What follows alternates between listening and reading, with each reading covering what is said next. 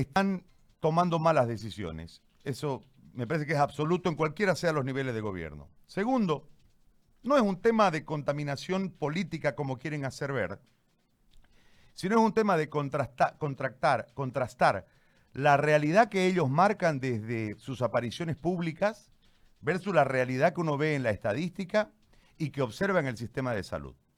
Lo de Beni, por ejemplo, es altamente preocupante que colapse un sistema de salud de un departamento con 30 eh, enfermos. Una cosa increíble. Imagínense lo que va a suceder dentro de cinco días. Tenemos un montón de conflictos aquí en Santa Cruz, hay problemas en La Paz, lo de Oruro eh, ha sido lamentable y le vamos a seguir sumando y sumando y sumando, que usted la realidad la debe tener mucho más clara que nosotros, doctor. Yo quiero que usted nos cuente, por favor, si es tan amable, para que la ciudadanía sepa cómo está la situación. Lo escucho. Eh, doctor Ávila, bienvenido.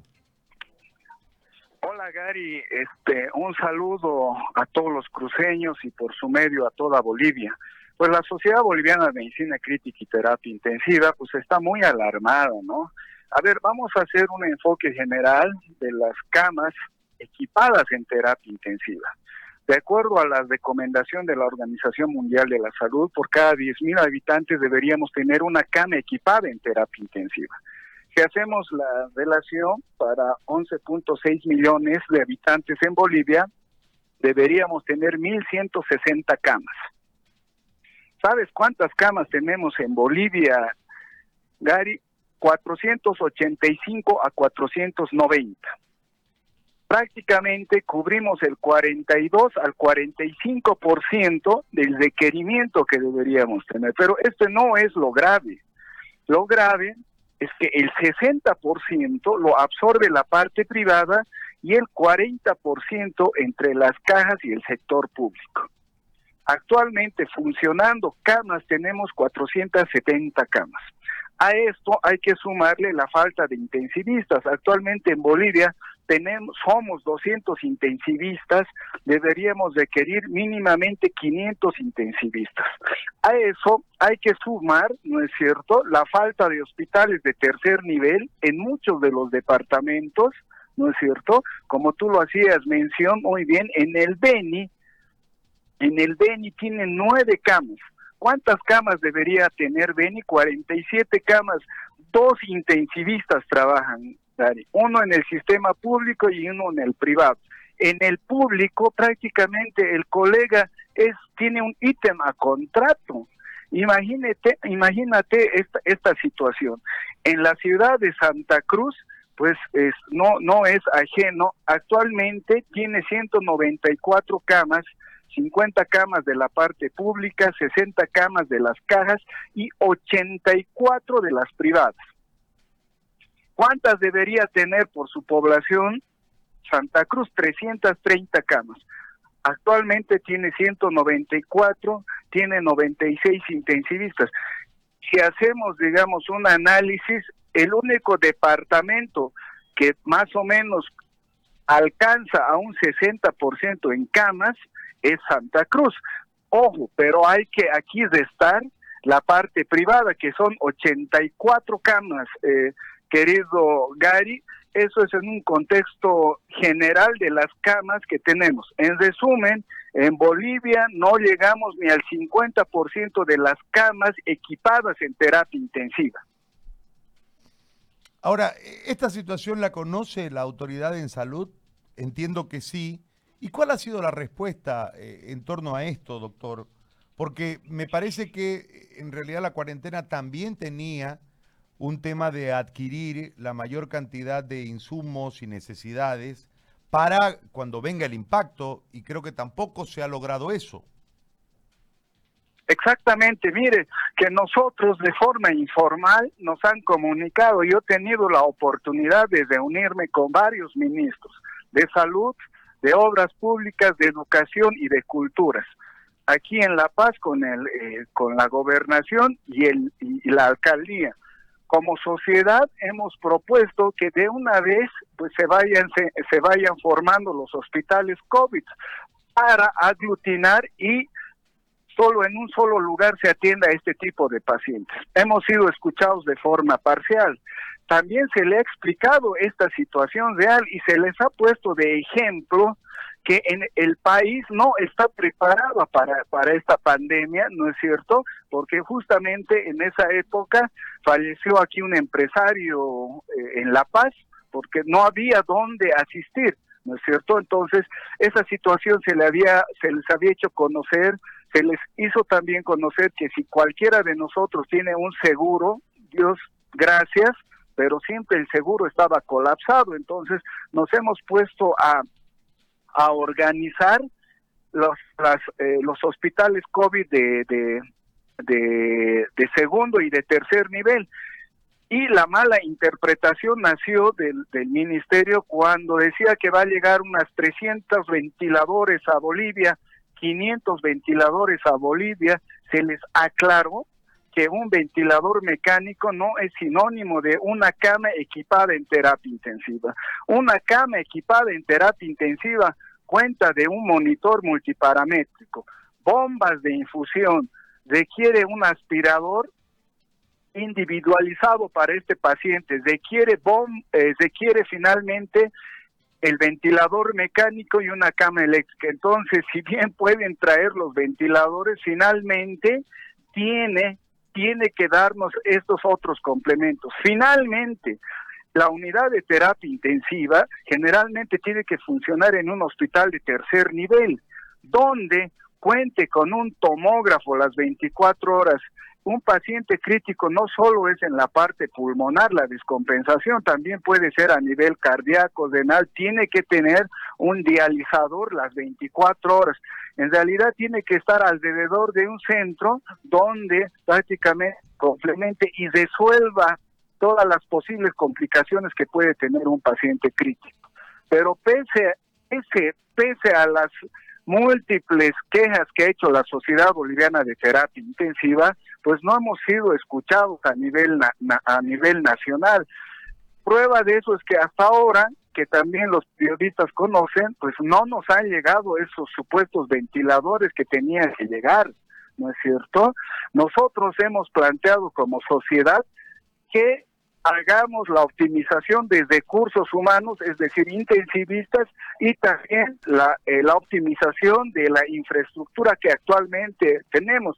Nosotros somos conscientes y el pueblo boliviano es consciente que a la parte de salud nunca se le ha tomado la debida importancia. De hecho, nosotros en La Paz, los mandiles blancos, cuando marchábamos por el Prado, es un ejemplo, veíamos grandes edificios como YPCD, la Casa Grande del Pueblo, y nosotros gritábamos que estos edificios sean para salud, gritábamos por mejores infraestructuras, más ítems, y prácticamente se le dé al, al boliviano, nuevamente recalco, al boliviano, todas las condiciones mínimas para ser atendido en un hospital, pero nunca hemos sido escuchados, ¿no?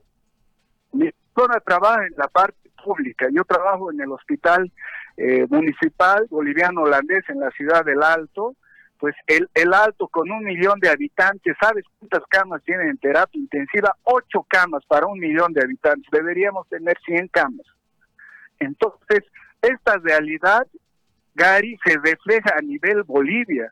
¿No? La, eh, están desnudándose no solo la, el, frágil sistema de salud que tenemos, sino también la, el frágil sistema de educación, pese a los, a los grandes spots, eh, comunicación, memes por todo lado, pues la gente no aún no cree la letalidad de esta pandemia, ¿no? y se ve en ciertos lugares de Bolivia que la gente tiene una resistencia y pues tengo que yo ser muy coherente en esto y honesto y decir que no hay suficientes camas de terapia intensiva en Bolivia.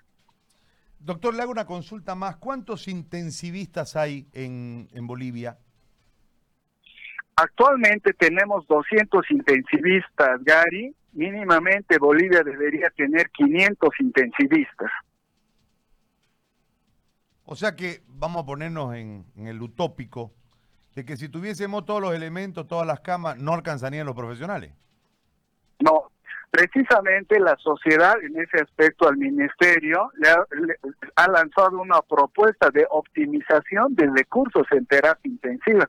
Sabemos que esta pandemia tener un pico y va a tener en algún momento un ascenso, o sea, e, e, estas condiciones no, no se van a perpetuar por años, entonces, pero este tiempo crítico nosotros como sociedad hemos hemos propuesto la optimización de recursos, es decir, de intensivistas, tenemos médicos ASOS, hemos propuesto la, la inclusive la intervención de los residentes, son médicos que eh, se forman, los intensivistas actualmente nos formamos cuatro años eh, después de ser médicos cirujanos, un año de asistencia social obligatoria, lo que le denominan ASO, entonces nosotros hemos, hemos proyectado cómo optimizar estos recursos. Y finalmente estábamos trabajando en, esa sintonía, tratando de mejorar la, parte de recursos humanos, infraestructura, ver alternativas, porque prácticamente nosotros como sociedad, pues lo que velamos y queremos es que la población reciba mínimamente lo necesario. Pero como ustedes conocen, hace una publicación del eh, de, de, la presidencia indicando que tenían un comité científico eh, pues donde a todos los que estábamos participando elaborando ya guías eh, de atención del paciente crítico en mi caso de la Sociedad Boliviana de Terapia Intensiva, la Sociedad de Infectología, de Medicina Interna, de Neumología, estaba participando en la universidad con, eh, con salud pública, pues sale una nómina de colegas que, o sea, ellos si bien se han formado, pero no tienen la vivencia del que le habla, porque nosotros atendemos a los pacientes críticos. Y pues hay que también eh, reconocer a todos los colegas intensivistas, en especial de Santa Cruz, Cochabamba, La Paz, que están manejando a estos pacientes críticos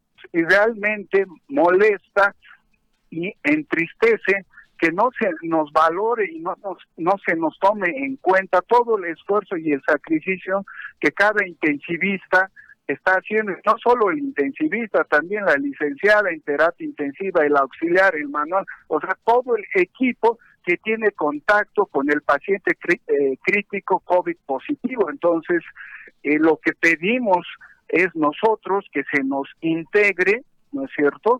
Y que se nos haga una invitación formal a través del comité científico, ya sea departamental o nacional.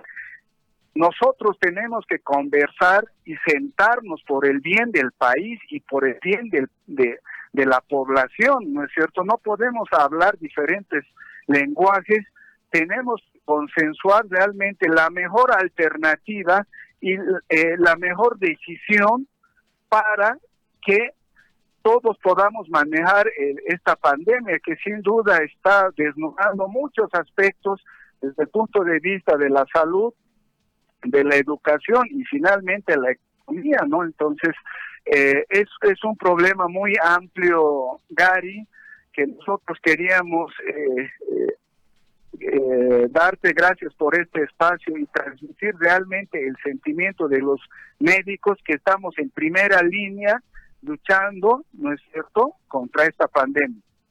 Doctor, yo le agradezco muchísimo, primero por la entrevista y después por eh, eh, permitirnos nosotros ser el medio de ustedes para que puedan contarles esta realidad a la gente y, y marcar además todas las necesidades y todas las falencias que el político lamentablemente trata de ocultar casi de forma permanente, porque los réditos eh, políticos son los que en realidad buscan y no, no una situación de eh, darle soluciones a la gente. Yo le agradezco mucho, doctor. Vamos a estar muy pendientes. No sé cuánto podamos ayudarle, pero en lo que podamos lo vamos a hacer. Le mando un abrazo y le agradezco. Muchas gracias, eh, Gary, y un saludo a todos los hermanos cruceños y por tu medio a todos los bolivianos. Esperemos que vengan mejores días para el pueblo boliviano y que no perdamos la fe. Hay muchos bolivianos que realmente queremos una salud de primera, desde las autoridades hasta el último boliviano. Bueno, muy amable. El doctor Adrián Ávila, presidente de la Sociedad de Medicina Crítica y Terapia Intensiva. Mientras hablaba el doctor...